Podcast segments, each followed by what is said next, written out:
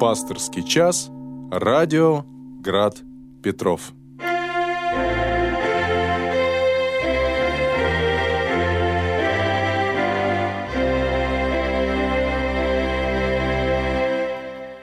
Добрый вечер, дорогие радиослушатели. С вами радиостанция «Град Петров», программа «Пасторский час», священник Виталий Капралов, клирик храма всех святых в земле Санкт-Петербургской просиявших на Левашовском мемориальном кладбище. Доброго всем вечера. Дорогие радиослушатели, вы можете задавать свои вопросы а, следующим образом. Значит, э, в мессенджере WhatsApp по номеру телефона 812 328 29 32, либо на сайте gradpetrov.ru, либо на YouTube-канале, который ведет трансляцию нашей радиопередачи, а также под названием «Град Петров». Пожалуйста, не смущайтесь, не стесняйтесь, задавайте свои вопросы. А, желательно, конечно, по теме а, нашей передачи. Но если что-то вас беспокоит, что-то а, хочется спросить, не находите ответа, также можете задавать ваши вопросы. Постараюсь Божьей помощью, чем смогу, помочь. Предлагаю вам, дорогие радиослушатели, поговорить о новомучениках и исповедниках Церкви Русской. Мы знаем, что приближается воскресный день, в который будет как раз праздноваться собор новомучеников и исповедников. Это переходящая дата, которая отмечается 7 февраля по новому стилю, воскресенье, либо ближайшее воскресенье да, к этой дате. Много мы говорили и говорим о страшном 20 веке, который унес жизни огромного количества людей, и не только церковных, но и вообще граждан нашего Отечества.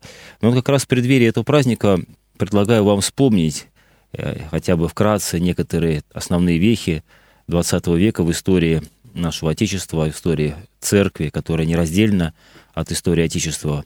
Поспоминаем, прикоснемся к тем событиям, вот. Но особое внимание, конечно, уделим а, тем людям, которые отдали свою жизнь только за то, что они были верующими людьми.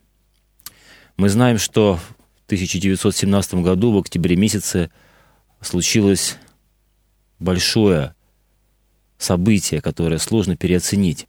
Страна стала другой. Монархии нет, к власти приходят большевики. Отношения с церковью отныне выстраиваются совсем на других принципах, на других началах. Мы знаем, что буквально с самых первых дней а, новая власть взяла курс на борьбу с церковью. И уже практически сразу появились первые пострадавшие. Давайте еще раз вспомним их имена.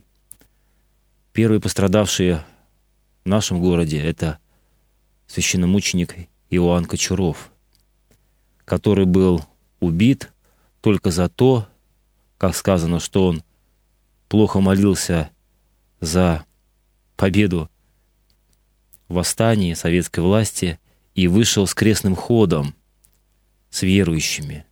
И вот заодно только это, за то, что он был священник, за исполнение своих священнических обязанностей, он был замучен на глазах у своего сына который впоследствии также не перенес этих страданий и умер от сердечного приступа. Итак, священномученик Иоанн Кочуров, пресвитер Царскосельский, следом убивают митрополита Владимира Богоявленского в Киеве. Потом Петра Скипетрова, священника. Ныне он прославлен как священномученик Петроградский Петр Скипетров. И вот отца Петра убили также, вот буквально в, в эти дни, мы День памяти его совершали. За что? За то, что он заступился за женщин. Он шел в Лавру, в покое митрополита Вениамина Казанского, будущего священномученика также, с важным делом. И вот он входит в Лавру, его встречает его сын и говорит, папа, туда ходить не надо. Там плохо, там вооруженные люди, пытаются ворваться к митрополиту, там вооруженные люди пытаются захватить силой власть, что-то взять, ограбить. Не надо туда ходить. Но он пошел навстречу смерти. И вот когда он увидел, что вооруженные люди, матросы, советские уже, да, можно сказать, советские, пристают к женщинам, он за них заступился, стал их увещевать как-то, чтобы они успокоились, за что получил выстрел в лицо. И через несколько часов скончался в больнице недалеко от Лавры. Вот эти первые пострадавшие. Ну и обороты все набирало, вот эта зловещая машина. И мы знаем уже январь месяц, вот, по-моему, даже вот сегодня, да, спустя столько времени, в, эти, в это число как раз в 18 году был издан декрет о делении церкви от государства. Иными словами, всяческими действиями, усилиями новая власть пыталась отделить и погубить церковь. И вот историками принято выделять, ну вот условно, четыре волны гонений, которые обрушивались на церковь. Вот это 17-18 годы, начало 20-х годов, потом безбожная пятилетка 30-х годов. Самое вопиющее время — это большой сталинский террор. Но на самом деле многие сходят, сходятся в той мысли, что вот эта вот волна, она была непрестанная. Не было, наверное, ни одного дня, чтобы где-то не был казнен, убит или замучен кто-то за веру. Вот общее количество, оно, конечно, не поддается осмыслению, невозможно объяснить, зачем было убивать столько людей. Но эта трагедия, которая случилась с нашей церковью, дала, конечно, и большой прекрасный плод. А этим плодом являются как раз наши новомученики, исповедники. Вот их жизнь, а главное их смерть, явилась видимым выражением их веры. Конечно, это звучит красиво, во многом непонятно, но люди отдали свои жизни за веру. Многие не отреклись. Многие под пытками сохранили свою веру. И вот под давлением не склонились к предательству, не поддались трусости, не поддались малодушию человеческому, которое каждому из нас присуще. Даже апостол Петр, апостол Петр, великий первоверховный апостол Петр, и то по человечеству, конечно, не смог устоять и отрекся от Господа. Что уже говорить о нас, о тех людях, которые вот спустя столько столетий после того, как да, Господь вознесся, живут. Но, тем не менее, огромное количество людей остались верными Господу. И их память мы будем совершать как раз вот, вот в этот воскресный день.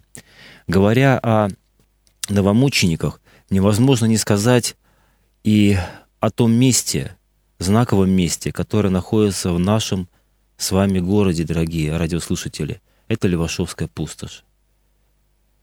Левашовская пустошь неразрывно, неразрывно связана с последним мощным этапом гонений на церковь и вообще на людей, которое вошло в историю под именем Большой террор, Большой сталинский террор. Почему большой его называют? Потому что объем уничтоженных людей, количество, оно настолько большое, что до сих пор историки, специалисты не могут дать ответ на самый главный вопрос. Зачем? Зачем было столько убивать? Для чего? И вот Левашовская пустошь — это как раз то место, которое приняла в свои объятия вот этих вот людей, которые пострадали в период 37-38 годов. Мы знаем, что толчком к этим репрессиям страшным, ну, как сходятся во мнениях многие историки, явилось э, то обстоятельство, а именно перепись населения накануне принятия Сталинской Конституции, это декабрь 1936 года. И вот в чем здесь была особенность? А, в, была перепись населения, и вот решились, да, советская власть решилась на такой опрос отношения человека к вере. И это было поразительно. Вот сейчас точные цифры не проведу, но так вот в общем, это вот э, не менее чем одна треть, даже чуть больше, чем одна треть городского населения и две трети сельского населения признали себя православными верующими. О чем это говорит?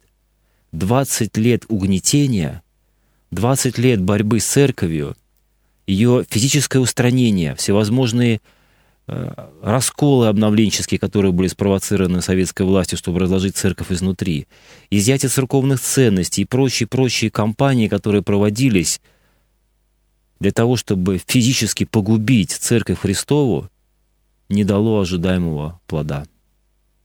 Люди сохранили веру. Сохранили веру и не побоялись об этом открыто заявить.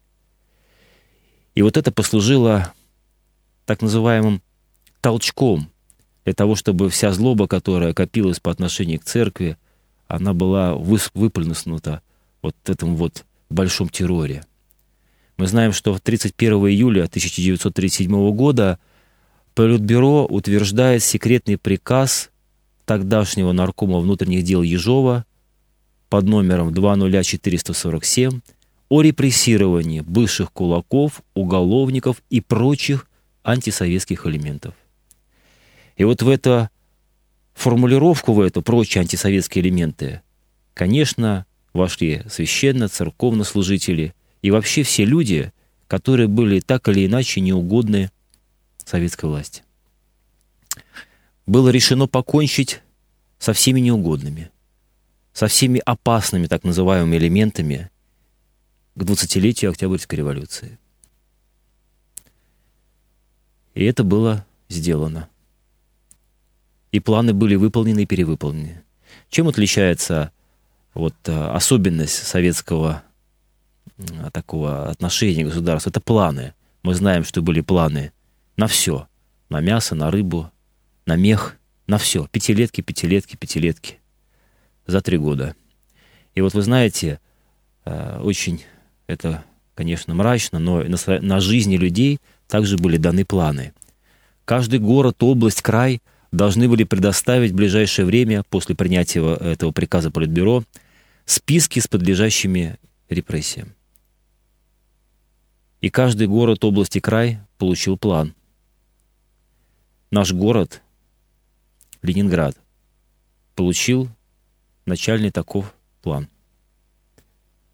Четыре тысячи человек надлежало расстрелять по первой категории, а по второй категории, что есть тюрьма 80 лет, надлежало, значит, по второй категорию подвести 10 тысяч человек – и вот можете себе представить, что этот план был выполнен, выполнен и перевыполнен уже за первые месяцы начала большого сталинского террора. Вот мы работаем с документами, в том числе с расстрельными а, списками, с конвойными документами, с уголовными делами, так называемыми уголовными делами.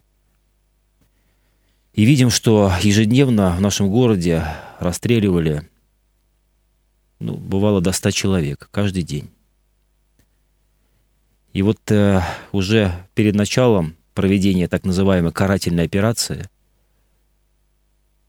понадобилось место для погребения. А секретный приказ 20447, утвержденный Политбюро, и инструкция к нему предполагали засекречивание места приведения приговора и места погребения осужденных по 58 статье. Это антисоветская деятельность. И вот эти списки, которые были заготовлены заранее, начали реализовывать. Можете представить себе всю циничность происходящего, зловещесть, когда люди еще были живы, священники служили, другие люди, которые подверглись и должны были подвергнуться репрессиям, они находились в своих домах, в своих семьях, а их уже фактически-то не было. Списки были поданы и утверждены. Оставалось, простите за такое выражение, дело техники – арестовать и уничтожить кто выносил расстрельный приговор. Были сформированы так называемые трон, тройки НКВД, позднее их называли особые тройки. Три человека – это прокурор области, второй секретарь обкома партии и начальник местного НКВД. Вот три человека, которые выносили смертельные приговоры. Ни о каком правосудии в нормальном человеческом понимании речи не шло. Какое правосудие, какой суд? Нет ни судьи, ни адвоката. Есть только обвинители и люди, и списки этих людей. И это не какой-то миф, знаете, который мы себе придумали. Это реальность документальная, которая хранится до сих пор в архивах, к которой можно прикоснуться и увидеть.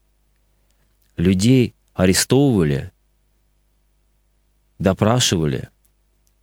Вот ныне это здание Федеральной службы безопасности, ранее это здание управления НКВД по Ленинграду, Ленинградской области, которое было в начале 30-х годов построено.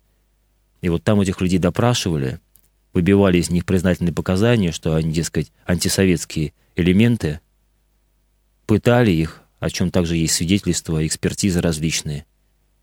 А потом перевозили через Литейный мост, через Неву, и в комплексе, который сейчас мы знаем под названием «Кресты», тогда это тюрьма госбезопасности, там их в подвальных помещениях, по всей видимости, расстреливали.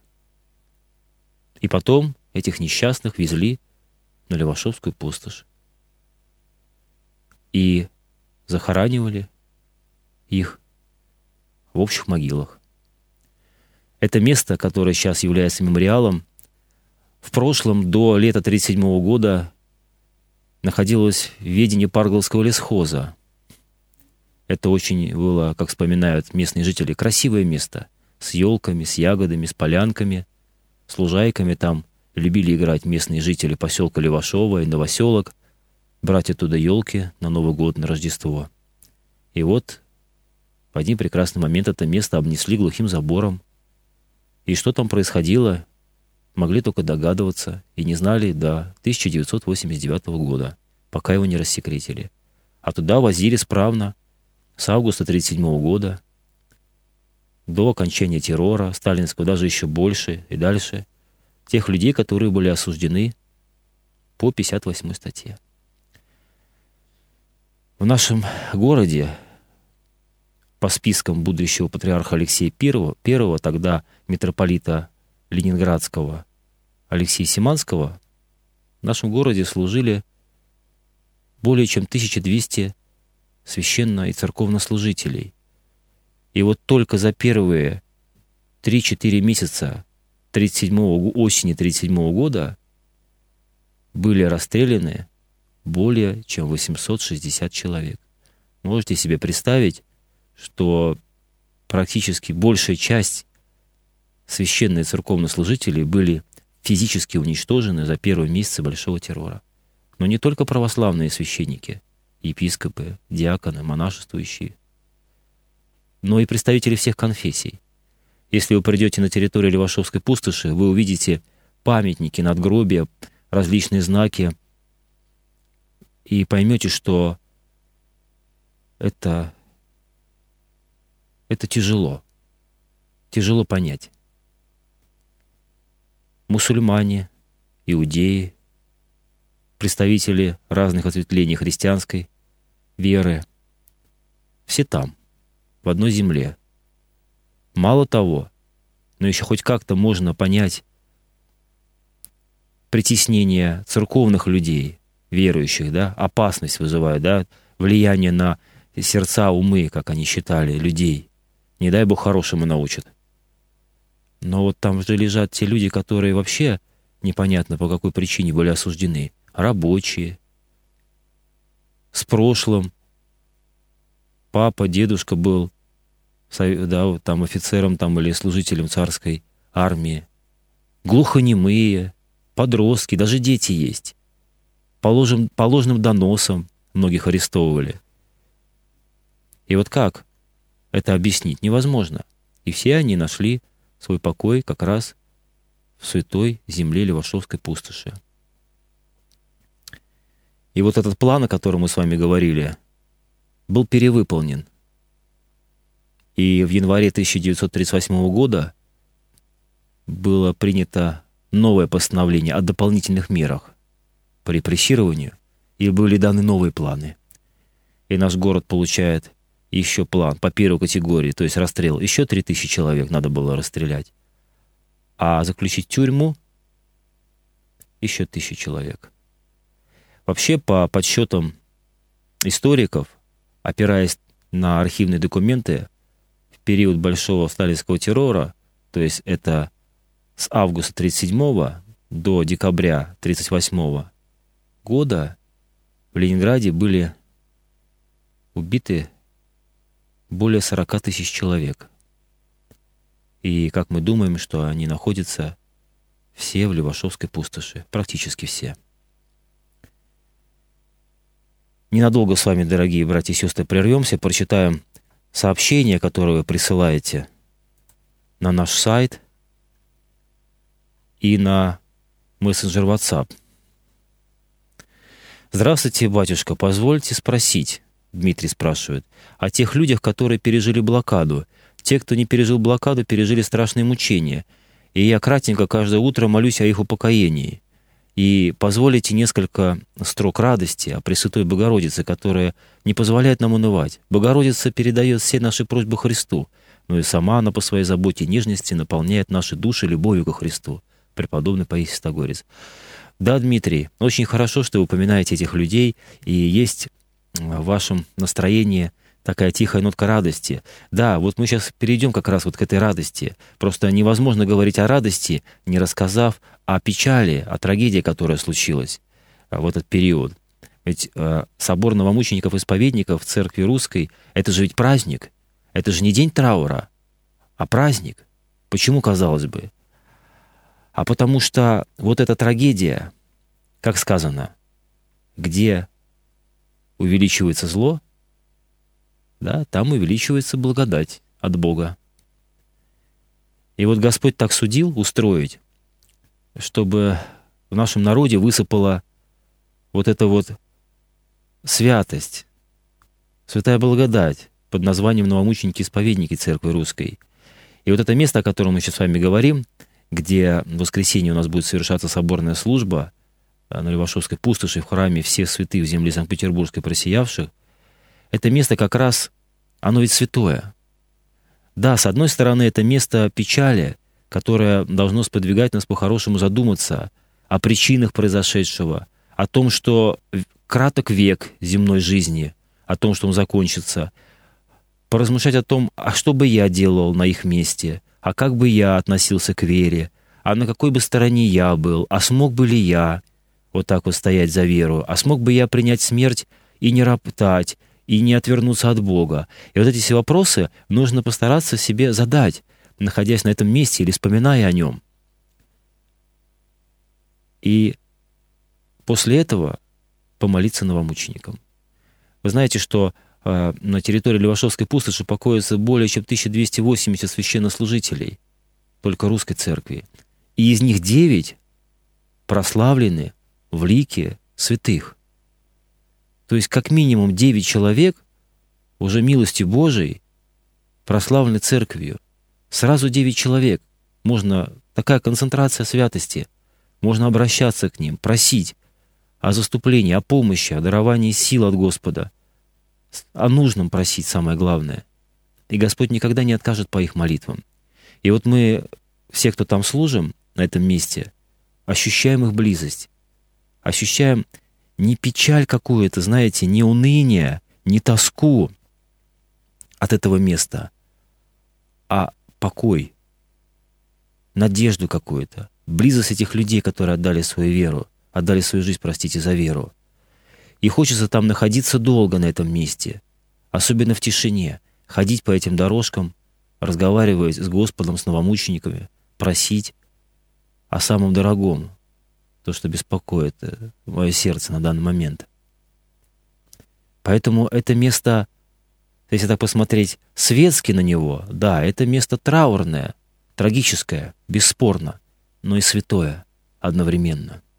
Это же ведь не просто кладбище, не просто место злодеяний, это ведь собор святых. Вы знаете, что пока там не было храма, литургия там совершалась под открытым небом по благословению Святейшего Патриарха – и это место называлось им Большой Антиминс. Знаете, что литургия совершается на антиминсе, это такой шелковый плат, в который вшиты э, э, мощи, частицы мощей мучеников. Эта традиция э, которая восходит к апостолам еще. И литургия совершается на антиминсе, на мощах мучеников, то есть тех людей, которые отдали свою жизнь за Христа. И вот было такое мнение у священноначалия и у многих верующих, что там даже антиминс не нужен. На этом месте можно служить просто так, потому что это и есть большой антиминс. И вот сейчас мы опять вернемся к истории этого места. И вот, э, знаете, до 89 -го года, как я уже говорил, оно было засекречено.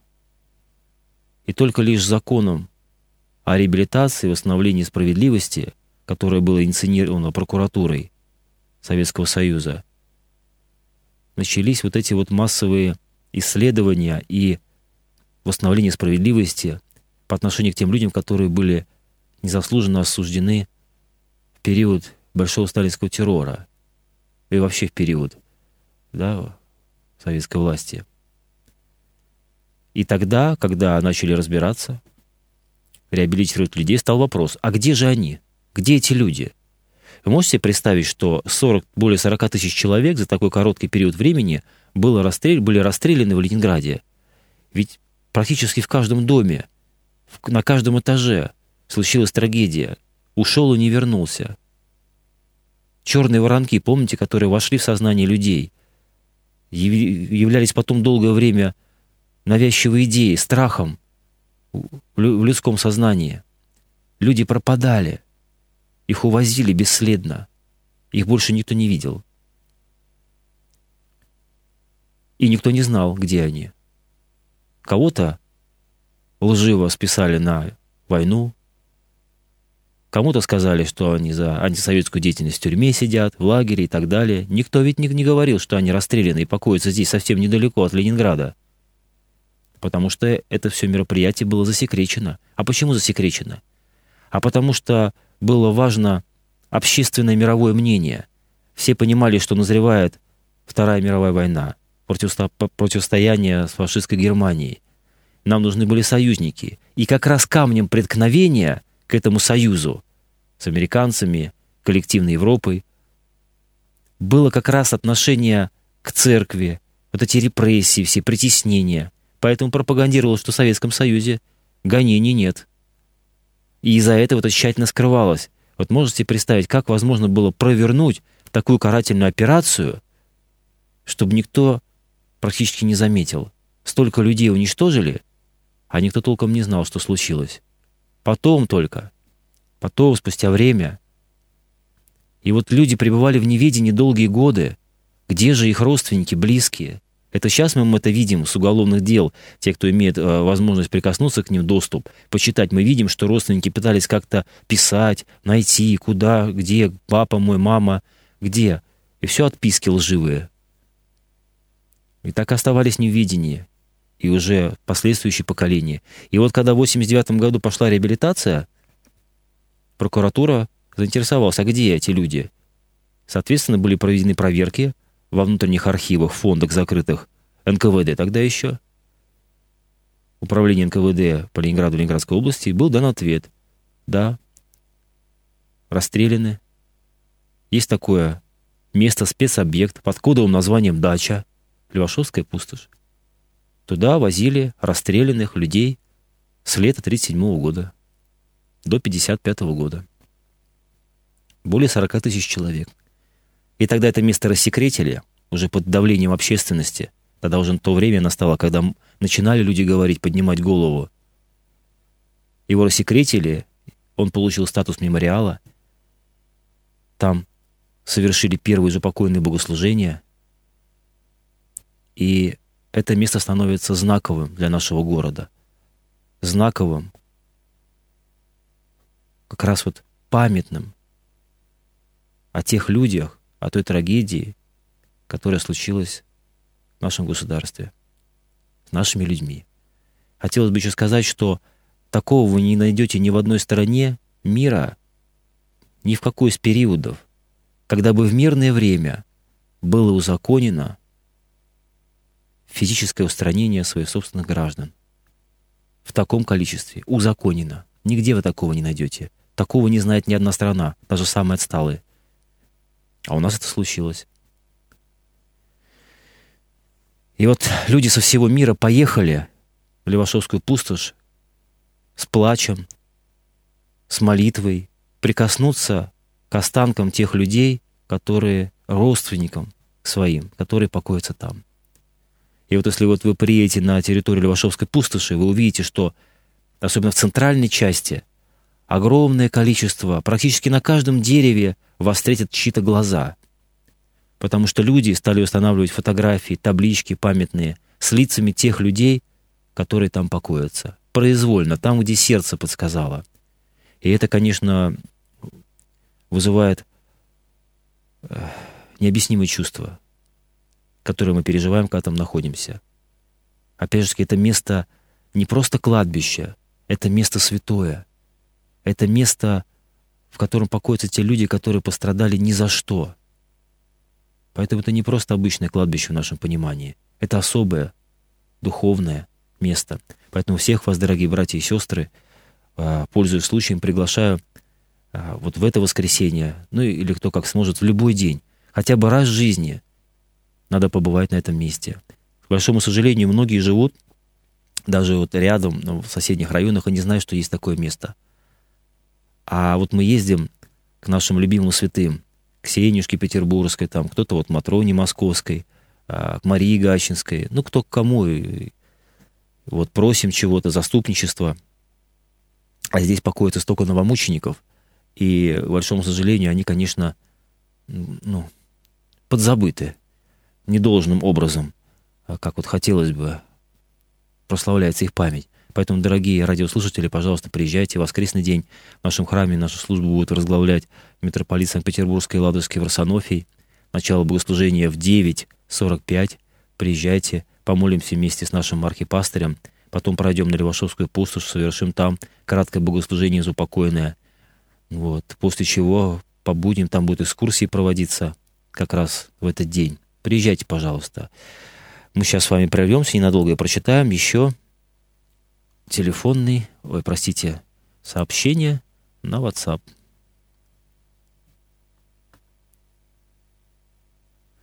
Вот немножко вопрос, конечно, не по теме нашей передачи, но я все-таки прочитаю, чтобы никого не обижать. Здравствуйте, батюшка, скажите, пожалуйста, что означает трудиться с самоотдачей и самопожертвованием на примере священнического служения? Это и есть проявление добродетели самоотверженности? Расскажите, пожалуйста, об этой добродетели. Ну, справедливости ради нужно сказать, что эта добродетель я еще не стяжал в той полноте, в которую бы я хотел. Но смысл трудиться в самоотдаче и самопожертвовании заключается в чем? Вообще смысл жизни человека а, — это для чего человек задуман? Для приобщения к божественной благодати и любви. Любовь не мыслится без жертвы. Мы часто путаем понятие любви с переживаниями, с чувствами, с какими-то эмоциями. А, и забываем самое главное, что что нам открыл Господь? Что любовь — это всегда жертва. Всегда жертва. Часть себя, часть своего времени, часть своих ресурсов материальных. И вот любить — это значит жертвовать. Любить — это не говорить и не чувствовать, потому что когда я чувствую, это чувствую я, но не тот — а когда я что-то делаю для того, чувствует тот. И переживает, и, видимо, осязает мою любовь. И вот тогда это, цел, это полнота в этом заключается. Поэтому трудиться в самоотдаче и самопожертвовании, можно даже сказать, что это и есть выражение нашей любви. Что касается самоотдачи, тут нужно понимать, что э, нужно выполнять ту меру, которая мне доступна. Ни больше, ни меньше. И не лениться, и не брать на себя больше, чем ты можешь. То есть отдача от тебя должна соответственно быть тому, что ты должен и можешь сделать. Ни больше, ни меньше. Когда мы этого не доделываем, прости меня, Господи, я поленился. Когда мы это переделываем не по-разному, прости меня, Господи, я погордился. Вот. Что касается священнического служения, ну, конечно, а, здесь без а, самопожертвования, э, в принципе, как и в любом служении, человеку без самопожертвования ну, совсем никак. То есть э, нужно стараться себе не принадлежать, иначе ничего не получится. Спасибо вам за ваш вопрос. Прочитаем еще один вопрос от Ларисы. смущают крещенские купания. Как к ним относиться? Это считается просто народным обычаем или это все-таки какое-то мистическое событие, важное для христианина? У всех батюшек мнение разное. Буду рада, если поясните, спасибо. Но, что касается разных мнений, они, видимо, связаны с той традицией, в которой был воспитан тот или иной человек, э, в частности, священнослужитель. Вообще, если строго говоря, то вот никакой мистической нагрузки, а, погружения именно в крещение не несет. Оно не, не, не освобождает человека от грехов, оно не омывает грехи. Это традиция. Вот в этот день, в праздник Крещения Господня, мы вспоминаем крещение Христа, крещение Господа, Теофания, Богоявление, явление всех лиц Святой Троицы. И своим прикосновением, своим вхождением в воды тогда, 2000 лет назад, Христос осветил водное естество. И погружение э, вот в эти проруби, в Иордане так называемые, это ну, некое такое внешнее переживание того события. Вот. Но это очень важно понимать, что это неплохо и нехорошо. Это на ваше усмотрение. Мы знаем, что сейчас а, такие места специально устраиваются, и они благословлены священноначалием, и они освещаются, и эти воды, там происходит освещение воды, вот. Но это является необязательным. Это является, если вы хотите, если ваше здоровье позволяет, то, ну, пожалуйста, а, ну, окуните, переживите такие ощущения экстремальные. Если не позволяет, то ну, Господь за это не поругает, плохо не будет, если вы не сможете этого сделать. Поэтому все на ваше усмотрение, вы смотрите. Но вообще, а, вот мы можем сказать, что никакой нагрузки мистической это погружение, особенно самовольное в какие-то там проруби выкопины, оно не несет. Это традиция, которая присуща нашему народу. Спасибо вам за ваш вопрос.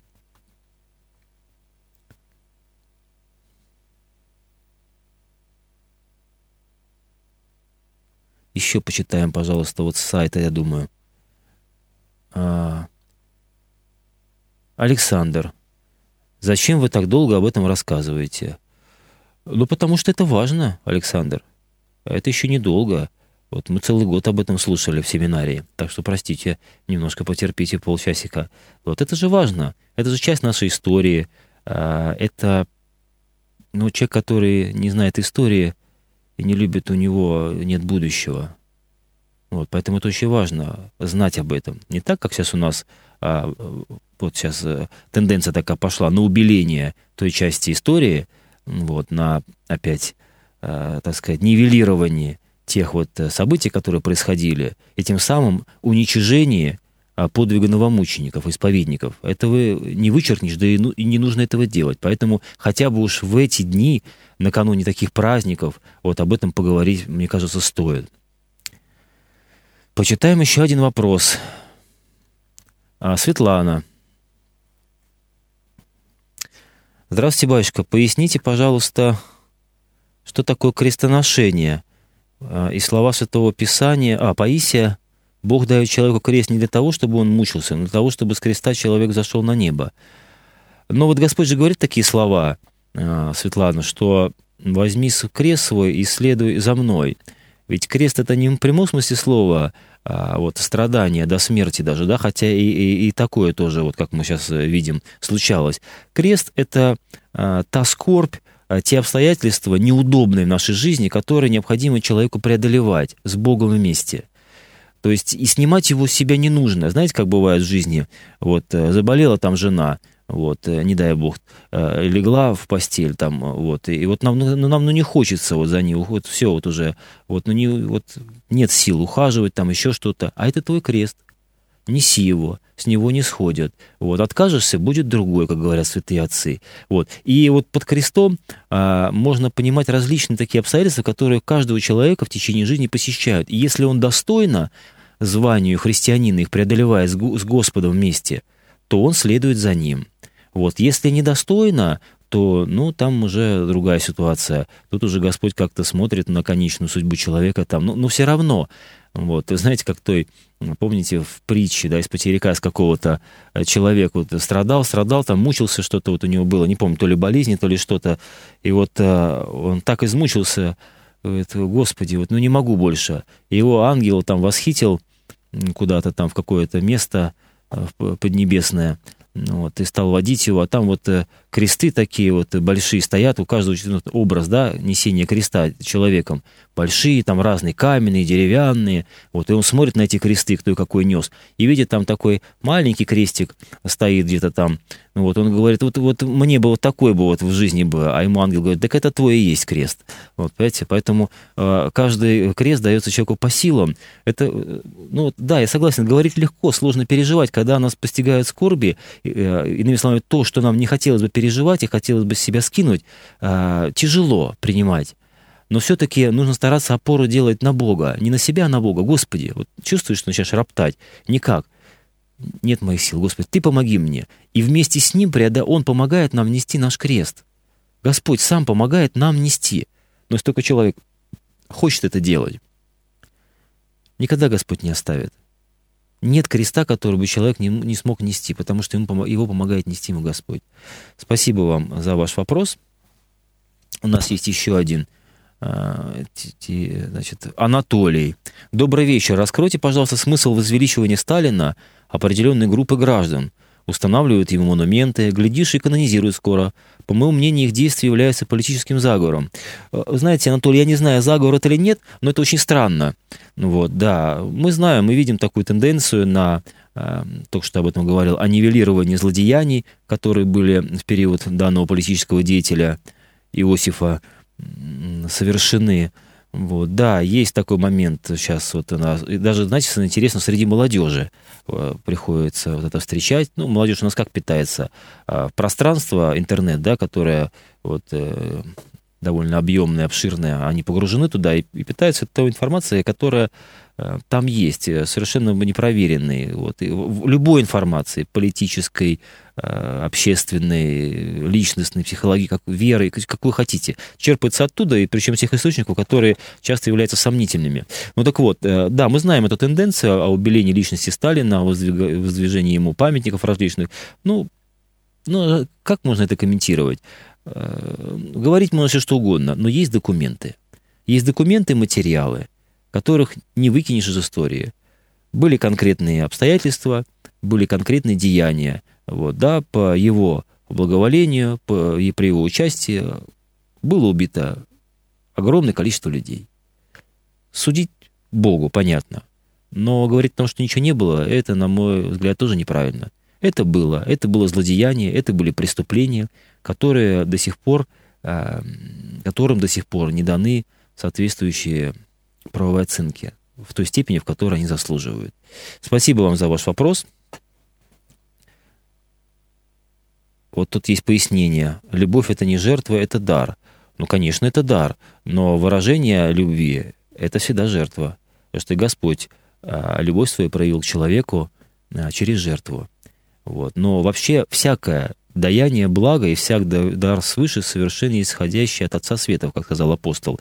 Всякие Э, всякое благо, оно исходит от Бога, нужно это понимать. А всякое зло, то есть искажение доброго и блага, исходит от дьявола. Поэтому в общем смысле можно сказать, что это дар. Но, дорогой Алексей, все-таки любовь – это жертва. Хотя и она приходит как дар от Бога. Мария задают вопрос, как вы считаете, за наши страдания Господь послал нам прекрасных патриархов? Поздравляю вас и всех слушателей с 15-летием интерпрезиденции. А, ну понятно. То есть э, всех поздравляет она с интернизацией, наверное, хотели сказать, Мария, э, стейшего патриарха Кирилла. Да, вчера было 15 лет со дня восшествия на патриарший престол нашего предстоятеля, дай бог ему здоровья, стейшего патриарха Кирилла. Вот вопрос вас не, не, немного не понял, то ли это ирония, то ли это что вы хотели сказать. За наше страдание Господь нам послал прекрасных, прекрасных патриархов. Прекрасно у нас патриархи были. Э, вот э, без, без какого-то пафоса вам говорю, начиная э, с, если мы говорим про 20 век, да, с периода гонения – начиная с патриарха Тихона, с установления патриаршества да, на, на Поместном соборе 17-18 годов, патриарх Сергий и так далее, и так далее, и так далее. Все патриархи, э, включая нашего последнего, э, хорошие, прекрасные личности и люди. Поэтому спасибо вам за ваш вопрос. Батюшка, помолитесь, пожалуйста, о тяжко болящих Марии, Григории и Дионисии. Помоги, Господи, сейчас я запишу, завтра возьму с собой на литургию. Вот, и мы завтра за них помолимся, о болящих Марии, Григории и Дионисии. Часто слышу, задает вопрос Алексей, что брак – это таинство. А что в нем таинственного? Ну, почему мы называем некоторые богослужения таинствами? Мы знаем, что их ну, принято так выделять семь таинств, в частности, таинство брака. Тут дело не в том, что в нем происходит что-то таинственное, а что-то происходит в нем невидимым образом – то есть не секретно, тайно, а невидимым образом. А в таинстве брака происходит следующее. При взаимном желании и осознании, это очень важно, двух людей, мужчины и женщины, что в наше время очень важно, мужчины и женщины, при их вере во Христа как во Спасителя, в осознании их своей немощи, они в этом таинстве вместе со священником и спрашивают у Бога благодати супружеской жизни, для помощи им супружеской жизни, для благодати помощи им в чадорождении и сплочения друг к другу. Потому что мы знаем, что по мнению святых отцов, муж и жена идут в вечность вдвоем, а не раздельно. И вот когда человек понимает, что мне нужна помощь от Бога, в первую очередь преодоление себя, своих колючих, горделивых в семейной жизни, и люди вот этого хотят и готовы к этому, они получают не только кольца на пальце, но еще благодать Духа Святого, который э, сходит в любом из таинств христианских, православных. Это очень важно, но к этому нужно подступать очень осознанно, э, взвешенно и с верой. Тогда все будет хорошо. Спасибо вам за ваш вопрос. Почитаем еще вопросы в WhatsApp.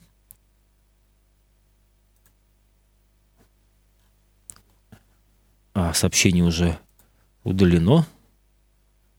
Так, посмотрим. Здесь у нас пока вопросов на сайте нет. Посмотрим на YouTube-канале. Вроде бы все прочитали. Тогда, дорогие друзья, продолжим разговор о наших новомучеников, исповедников Церкви Русской.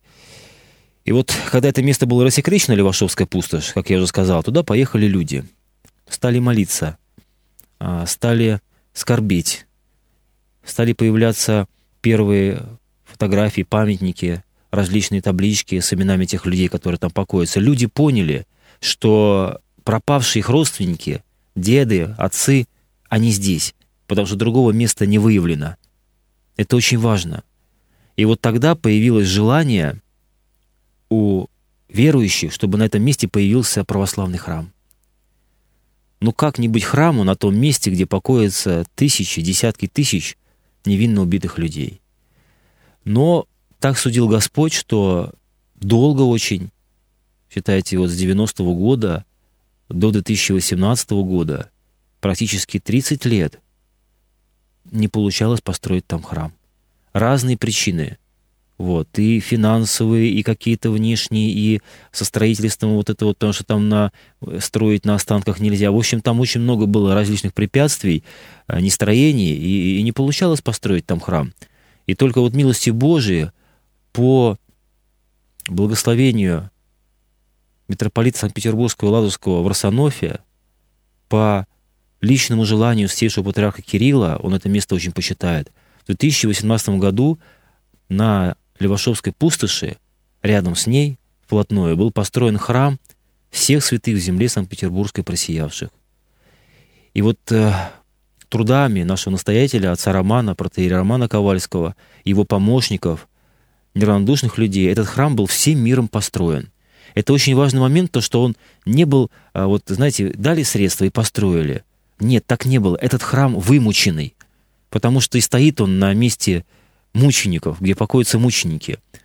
Его строили всем миром. Лепты туда были разные, и большие, и маленькие, и бабушки. Вы знаете, недавно приходила одна бабушка в наш храм и, и говорила, что я, говорит, вот э, пять там семь лет назад отдала свою пенсию а, вот все последнее на то, чтобы быстрее уже наконец-таки построили бы этот храм на этом месте.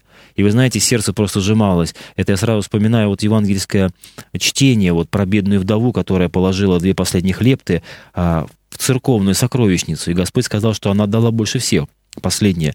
И вот даже такие приношения были. И Господь видел, что людям это надо, что люди хотят иметь там храм, и там будет совершаться бескровная жертва, Евхаристия, собственно говоря, ради которой и строятся все храмы, по большому-то счету, ради литургии.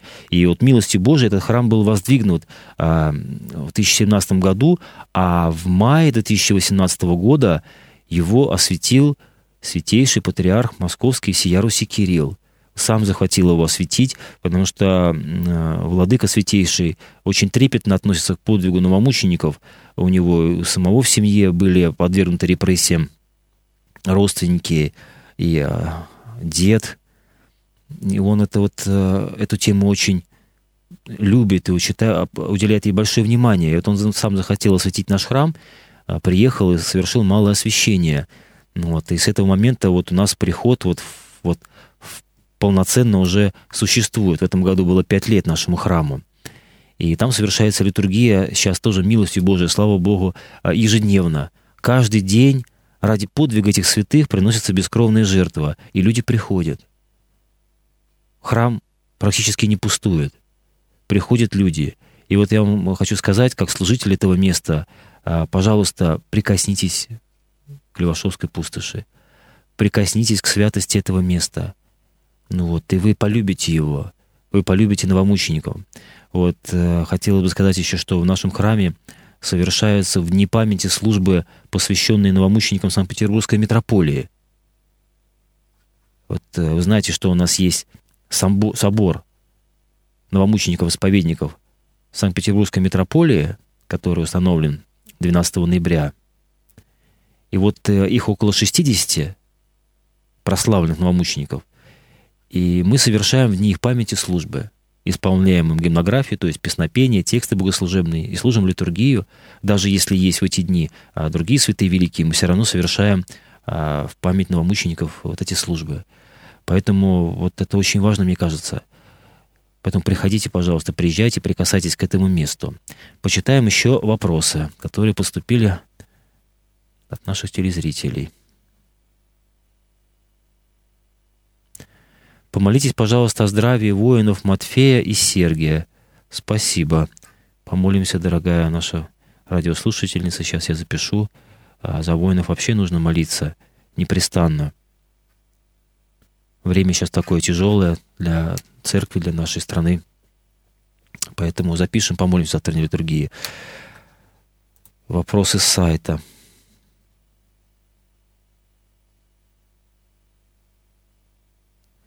Святой Алексей Мечев, пишет Мария, сказал,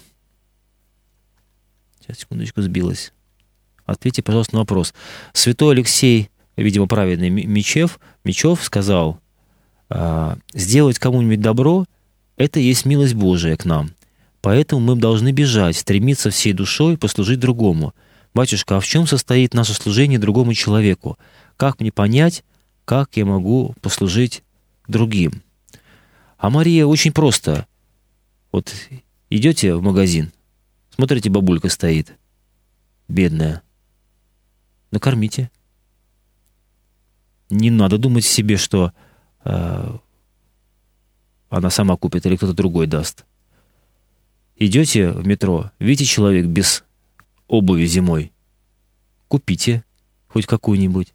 Не надо думать себе, что другой даст, купит. Много тут сотни проходят. И это можно продолжать до бесконечности. Дома. Служение ближнему начинается вообще-то с семьи. Уступить, не осудить. Стараться преодолеть себе обиду.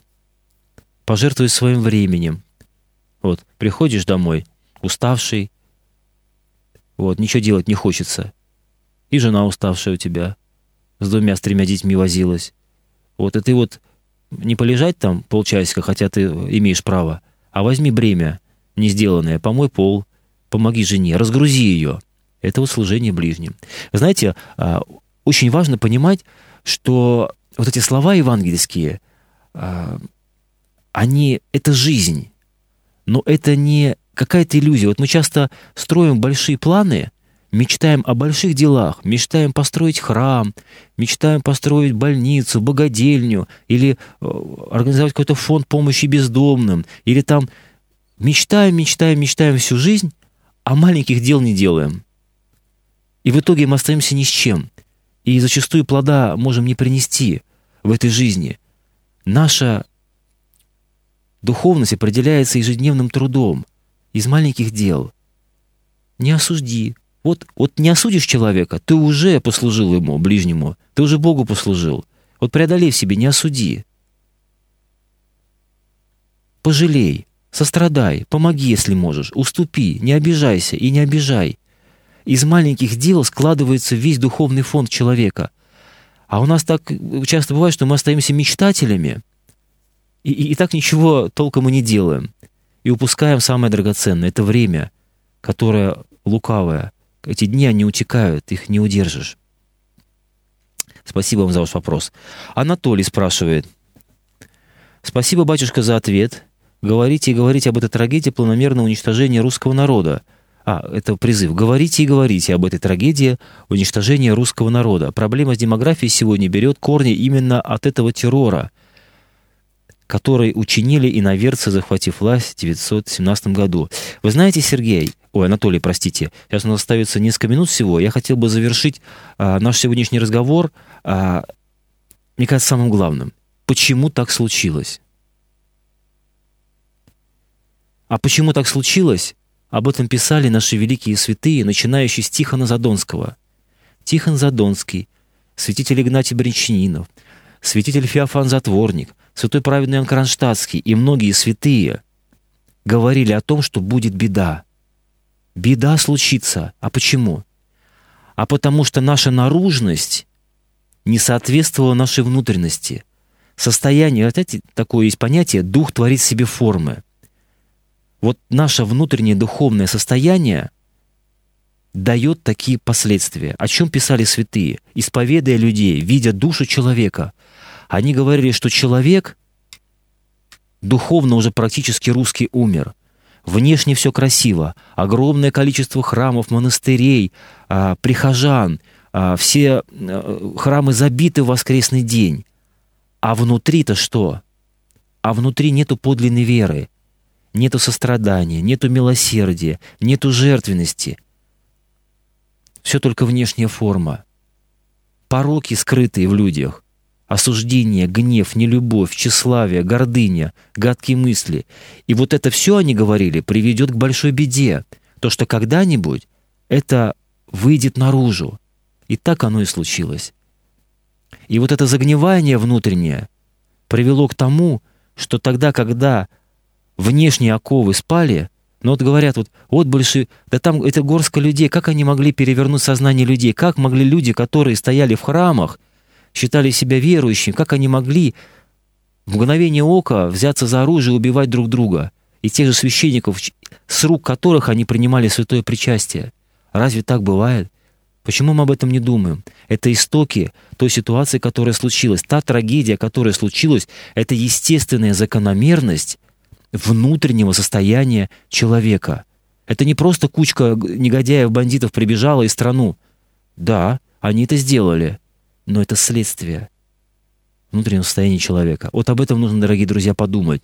И сейчас мы живем э, в то время, когда э, мы ни от чего не застрахованы, как тогда они. Никто не гарантирует нам того, что такое не может повториться ни сегодня, ни через 50 лет, ни через 20. Нет гарантии. Поэтому главный вывод, который нужно постараться сделать из этого всего, из этой трагедии, это начать менять себя.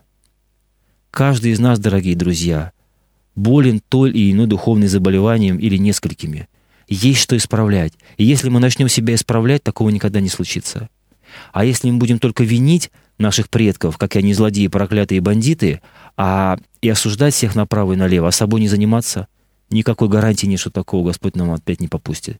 Поэтому, дорогие друзья, себе вам желаю быть внимательным к своему сердцу, быть внимательным к своей жизни, не только к внешней форме, к словам и вот то, что наружность наша составляет, но быть внимательным к, своей, к своей внутренности, потому что Господь нас судит по нашей внутренности, по нашему устроению, по нашему стремлению, кем мы хотим быть.